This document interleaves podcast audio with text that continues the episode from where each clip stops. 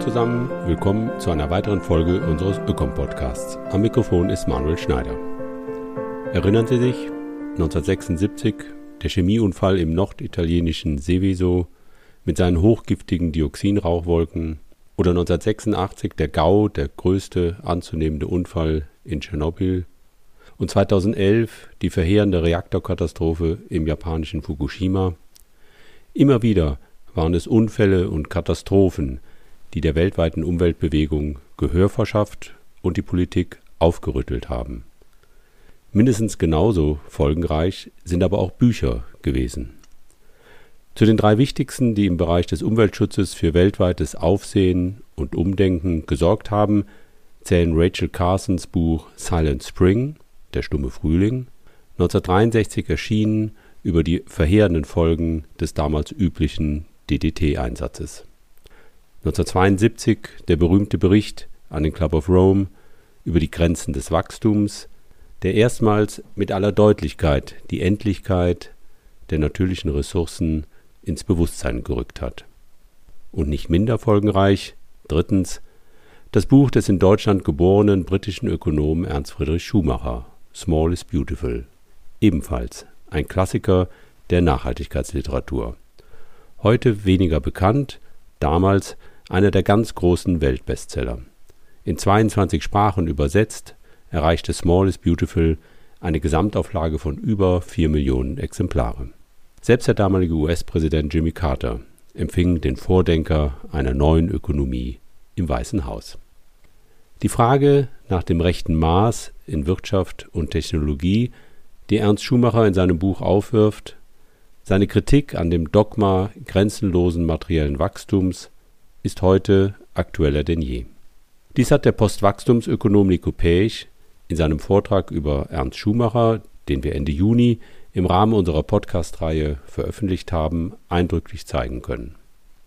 Heute hören wir ein Essay darüber, wie Schumacher, der 1937 aus dem Nazi-Deutschland nach Großbritannien emigrieren musste, Schritt für Schritt seine Theorie über eine Wirtschaft in den Grenzen der Natur, auch der menschlichen Natur, entwickelt hat. Der langjährige Vorsitzende der deutschen E.F. Schumacher Gesellschaft für politische Ökologie, Lex Jansen, berichtet von den vier zentralen Wendepunkten im Leben und Denken von Ernst Schumacher. Hören Sie nun den Essay von Lex Jansen Die Rückkehr zum menschlichen Maß zu Leben und Werk Ernst Friedrich Schumachers. Entnommen dem in einer kommentierten Neuauflage im Münchner Ökom Verlag erschienenen Buch Small is Beautiful. Sprecher ist Werner Hertel. Essay von Lex Jansen. Die Rückkehr zum menschlichen Maß. Zu Leben und Werk Ernst Friedrich Schumachers. Als Ernst Friedrich Schumacher im September 1977 gerade 66-jährig gestorben war, wurde er in den angloamerikanischen Ländern wie ein Großer dieser Erde gewürdigt und betrauert. Die Times widmete ihm drei Nachrufe, beim Requiem in Westminster waren Kardinal Hume sowie die geistige und wirtschaftliche Prominenz anwesend. So beschrieb Wolfgang Hädecke in seinem Versuch über Ernst Friedrich Schumacher die Reaktionen, die Schumachers Tod in Großbritannien hervorgerufen hatte. Dieser war am 4. September 1977 auf einer Zugreise von Lausanne nach St. Gallen von einem Vortrag zum nächsten verstorben. In der Tat war Schumacher gerade im angelsächsischen Raum längst zu einer öffentlichen Person geworden, zu einer Person, die manche regelrecht als Guru zu verehren schienen. Vielen hatte er Hoffnung und Inspiration gegeben – seiner Beerdigung wohnte auch der damalige Gouverneur von Kalifornien, Edmund Brown Jr. bei. Auch er war ein Bewunderer der Arbeit Schumachers. Small is Beautiful begeisterte ihn so sehr, dass er das Buch Präsident Jimmy Carter empfahl. Im März 1977 empfing dieser Schuhmacher zu einem mehrstündigen Gespräch im Weißen Haus. Möglicherweise ist es auch auf diese Begegnung zurückzuführen, dass Carter zwei Monate später im Kongress eine Umweltstudie anforderte. Unter dem Titel Global 2000 erregte sie 1980 auch in Deutschland große Aufmerksamkeit. Im englischen Original erschien Small is Beautiful Economics as if People Mattered 1973. Der Legende nach erfand der Verleger des Buches, Anthony Blond, den Titel nach dem vierten Whisky. Jedenfalls war er gut gewählt. Der kraftvolle Titel trug wesentlich dazu bei, dass das Buch ein rascher Erfolg wurde. Small is Beautiful avancierte zu einem weltweit benutzten Slogan. Mit dem Buch gewann auch sein Autor an Popularität. Der Duke of Edinburgh etwa lud ihn nicht nur zu einem privaten Dinner ein, er stellte ihn auch der Queen vor, die Schuhmacher bis zu seinem Tode jährlich empfing. In Deutschland hingegen gewann Schumacher erst einige Jahre später an Aufmerksamkeit. Erst in seinem Todesjahr erschien die deutsche Übersetzung von Small is Beautiful, und zwar unter dem Titel Die Rückkehr zum menschlichen Maß Alternativen für Wirtschaft und Technik. Der Autor dieses deutschen Titels muss das Buch in seiner analytischen Breite und Tiefe voll erfasst haben. Es enthält 17 Kapitel, die entweder auf Vorträgen oder auf Fachartikeln basieren, die Schumacher zwischen 1961 und 1972 gehalten oder veröffentlicht hat, in genau jenem Zeitraum, in dem er sich von einem erfolgreichen Wirtschaftsberater zu einem Kritiker der modernen Wirtschaftstheorie und Praxis wandelte Fritz Schumacher hatte 1930 ein Stipendium für das Studium der Volkswirtschaftslehre an der London School of Economics erhalten. Nach zwei Jahren machte es ein weiteres Stipendium möglich, dass er auch für ein Jahr in New York studieren konnte. Sein Schwerpunkt dort war die Analyse der Banken- und Wirtschaftskrise im Jahre 1929. Ende 1933 kehrte er erstmals nach Deutschland zurück. Dort erlebte er, wie Hitler und das Naziregime sein Heimatland verändert hatten. Im Jahre 1936 heiratete er und wanderte 1937 mit seiner Frau nach Großbritannien aus, weil er ahnte, welche Gefahren von Deutschland ausgehen konnten. Dort betrieb er die Gründung eines Unternehmens für Elektro-Kleinlastfahrzeuge für innerstädtische Lieferungen in London. Mit Ausbruch des Krieges musste sein für die damalige Zeit überaus innovatives Projekt aufgegeben werden, weil ein wichtiger deutscher Lieferant entfiel. Nach dem Überfall der Niederlande am 5. Mai 1940 änderte sich die Freizügigkeit der deutschen Bürger. Ernst Friedrich Schumacher wurde ab da in einem Internierungslager festgehalten. Das galt jedoch nicht für seine Frau und seinen Sohn. Es war einem ehemaligen Londoner Studienkollegen zu verdanken, durch dessen Einfluss er bald darauf als einfacher Helfer auf ein landwirtschaftliches Gut gerufen wurde. Die landwirtschaftliche Arbeit gefiel Schumacher sehr gut, und sie gewann einen nachhaltigen Einfluss auf sein späteres Leben. Vor allem aber ließ sie ihm genug Zeit, um abends zu lesen und zu schreiben. 1943 veröffentlichte er unabhängig von, aber fast zeitgleich mit John Maynard Keynes einen Fachartikel über die Notwendigkeit und Möglichkeit einer multilateral Clearingstelle, um Ungleichgewichte in der internationalen Zahlungsbilanz also Außenhandelsüberschüsse oder Defizite, systemisch zu vermeiden und so den Weltfrieden finanzpolitisch abzusichern. Wenige Wochen früher veröffentlichte Keynes einen gleichartigen Artikel über eine International Clearing Union, ein wichtiger Impuls für den Bankerplan, der zum Bretton Woods Währungssystem führte. Wenngleich Keynes der berühmtere Ökonom war, war die Anerkennung für Schumachers Artikel doch so groß, dass er einen Job an einem neuen Institut für Statistik erhielt. Neben dieser Tätigkeit begann Schumacher Artikel für verschiedene Zeitungen zu schreiben. Seine pointierten Darstellungen lösten immer wieder heftige politische Diskussionen in der Öffentlichkeit aus und blieben auch führenden britischen Politikern nicht verborgen. Lord Beveridge der Vordenker und Gründer des britischen Sozialstaats und des National Health Service, suchte immer wieder die Gesellschaft und den Rat Schumachers. So wurde er nolens volens zu einem aktiven Politikberater, und das als Deutscher im Zweiten Weltkrieg. Nach dem Ende des Krieges wurde Schumacher beauftragt, den Spitzenvertretern der britischen Besatzungsmacht in Deutschland mit seinen Sprach- und Fachkenntnissen als Berater zur Seite zu stehen. Diese Rolle füllte er offenbar zur größten Zufriedenheit seiner Vorgesetzten aus, bot ihm die britische Regierung 1946 doch an, die britische Staatsangehörigkeit anzunehmen, um als Brite höhere Funktionen in den Besatzungsbehörden bekleiden zu können.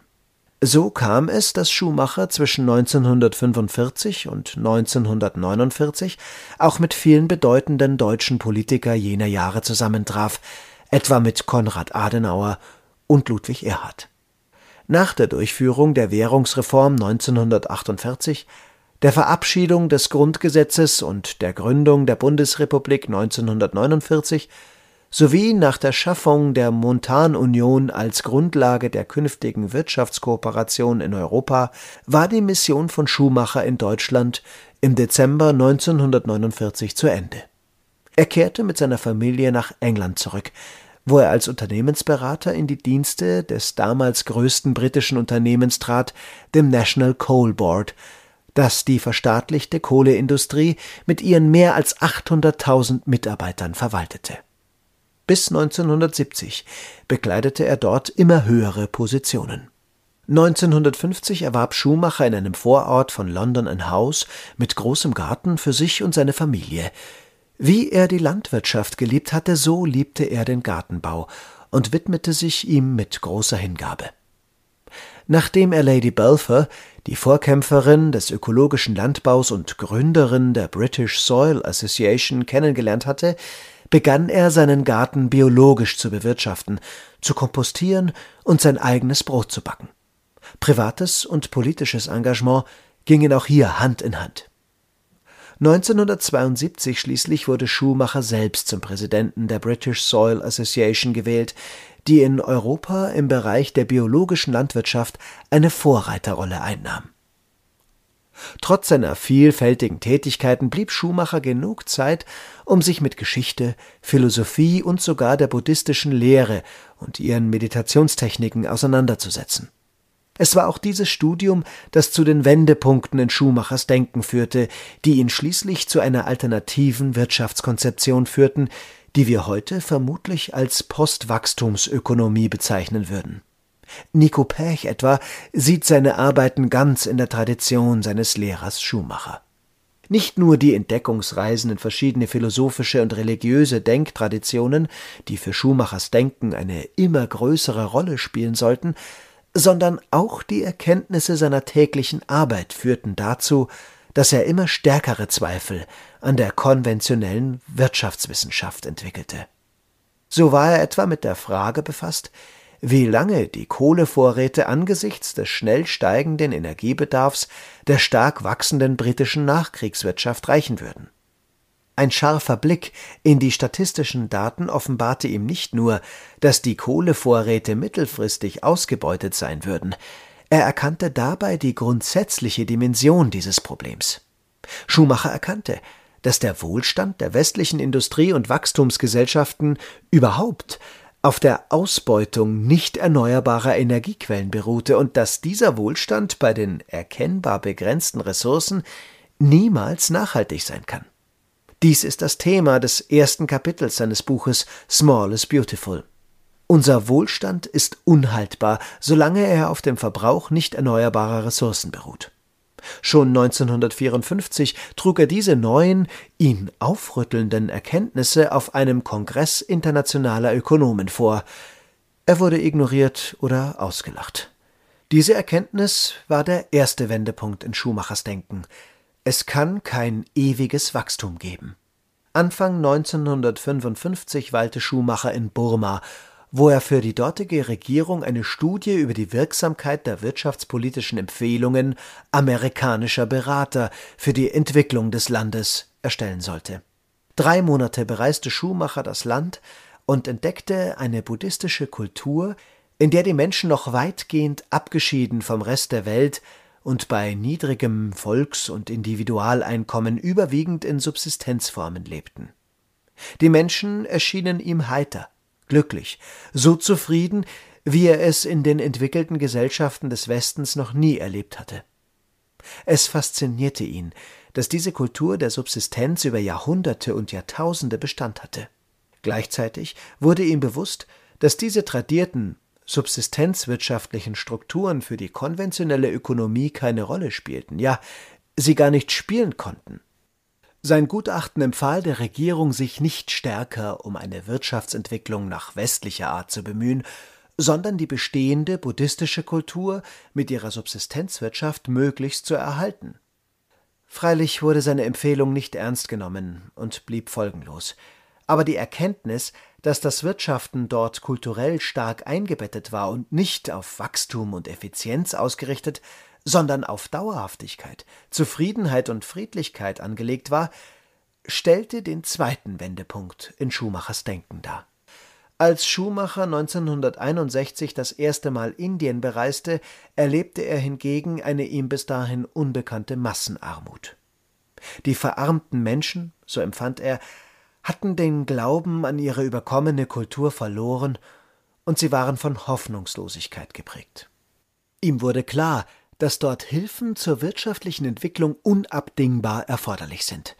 Aber, und das war seine dritte zentrale Erkenntnis, die internationalen Entwicklungshilfeprogramme zielten lediglich auf die Schaffung von Infrastrukturen, die die Ansiedlung von Unternehmen ermöglichen sollten. Diese Unternehmen schufen meist nur wenige, sehr produktive Arbeitsplätze, die zudem eher für den Export, denn die Bedürfnisse vor Ort produzierten. Genauso wenig wie die Produktivitätsgewinne in der Landwirtschaft durch die grüne Revolution änderten sie etwas an der Armut der breiten Masse. Schumacher realisierte, dass auch die Experten seiner Zunft, die Wirtschaftsberater, keine Strategien zu entwickeln vermochten, um diesen Menschen zu helfen. Die Bekämpfung der Armut, die Suche nach Mitteln und Technologien, die dem Menschen unmittelbar helfen und ihm befähigen, sein eigenes Schicksal in die Hand zu nehmen, für eine Verbesserung der eigenen Versorgungslage zu sorgen, das wurde das zentrale Anliegen Schumachers.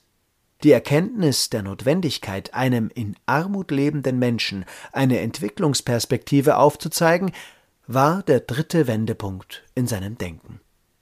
Der vierte Wendepunkt schließlich ergab sich aus der Erkenntnis, dass die technologischen Hilfsmittel, die den Armen an die Hand gegeben werden sollten, einerseits die Arbeitsleistung der Menschen verbessern, andererseits kostengünstig bereitzustellen sein sollten. Die Erschwinglichkeit einer Technologie war für ihn ein wichtiger Faktor, weil eine arme Bevölkerung natürlich keine größeren Kapitalinvestitionen aufbringen kann. Schumacher veranschaulichte das anhand eines simplen rechnerischen Beispiels.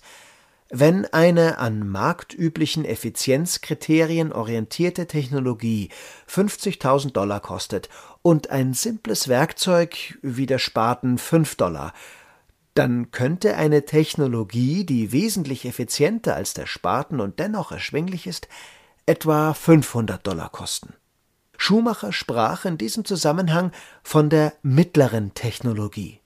Ist diese mittlere Technologie zudem nicht zu komplex, dann kann die Kompetenz zur Anwendung und Reparatur des Geräts schnell erworben werden.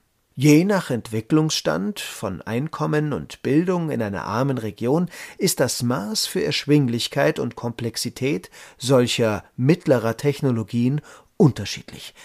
Schumacher ging es eben nicht um Produktionstechnologien für die Marktbelieferung, sondern um die individuelle und lokale Selbstversorgung, um die Verbesserung des Versorgungsniveaus mit Hilfe der vielen Hände der Armen.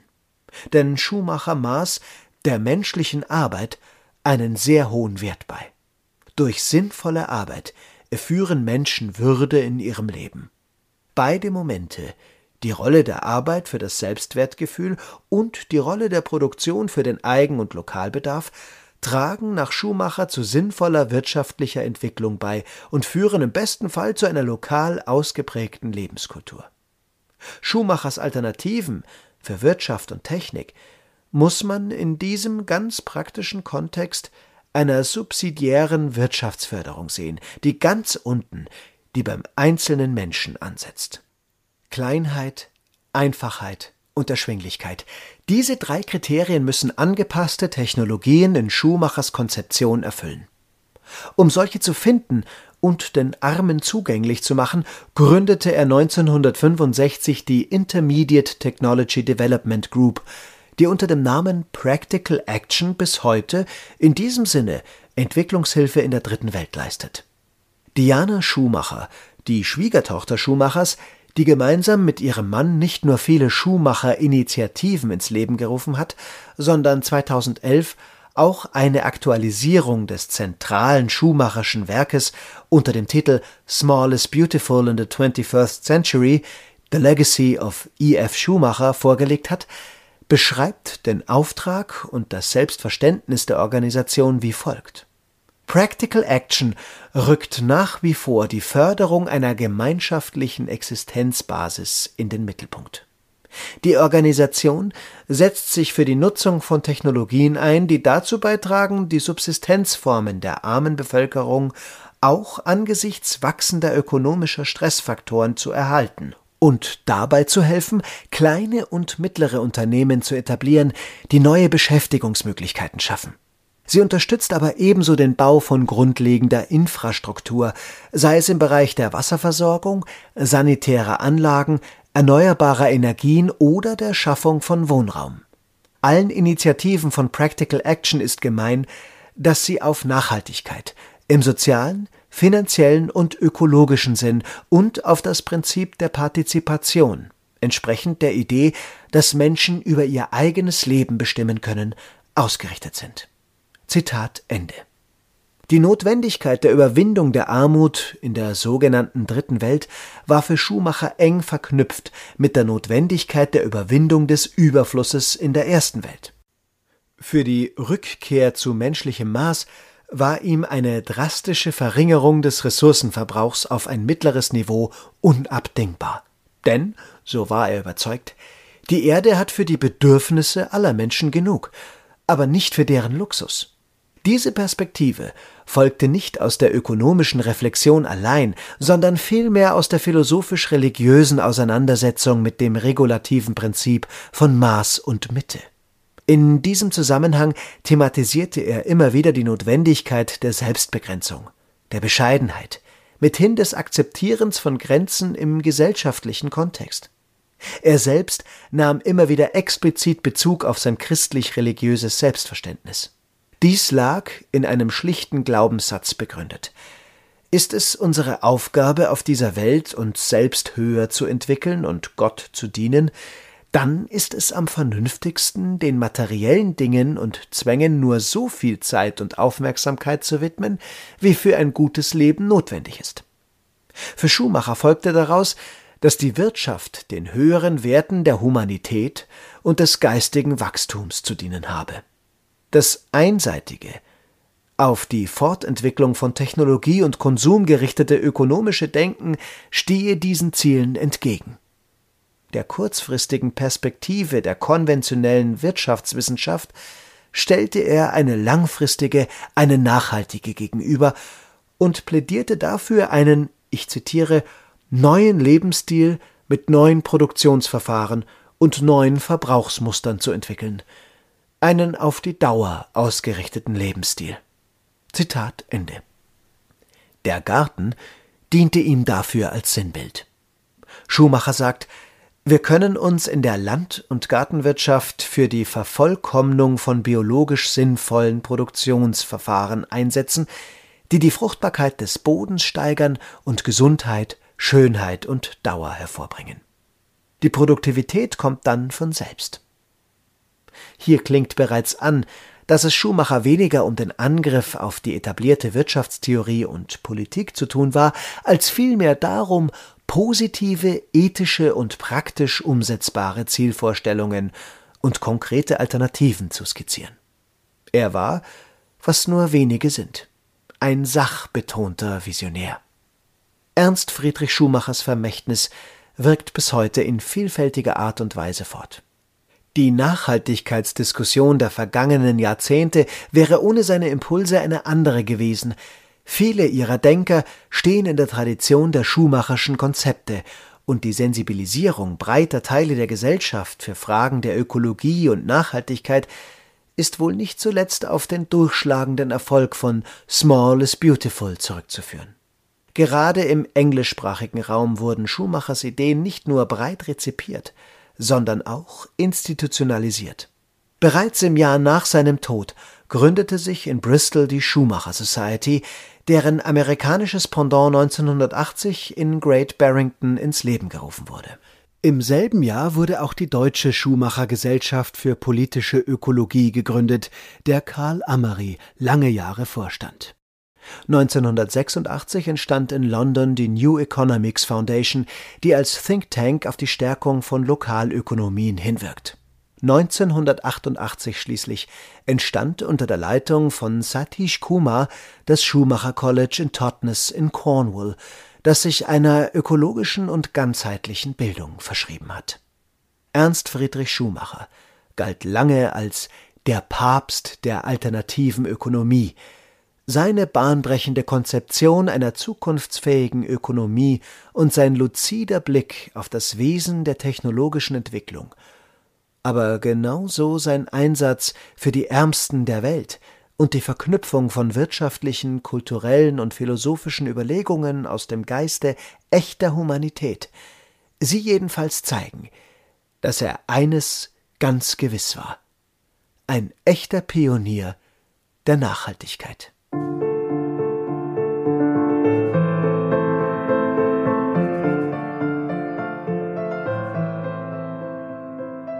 Das war der Ökom-Podcast, heute mit einem Essay von Lex Jansen über Leben und Werk Ernst Friedrich Schumachers.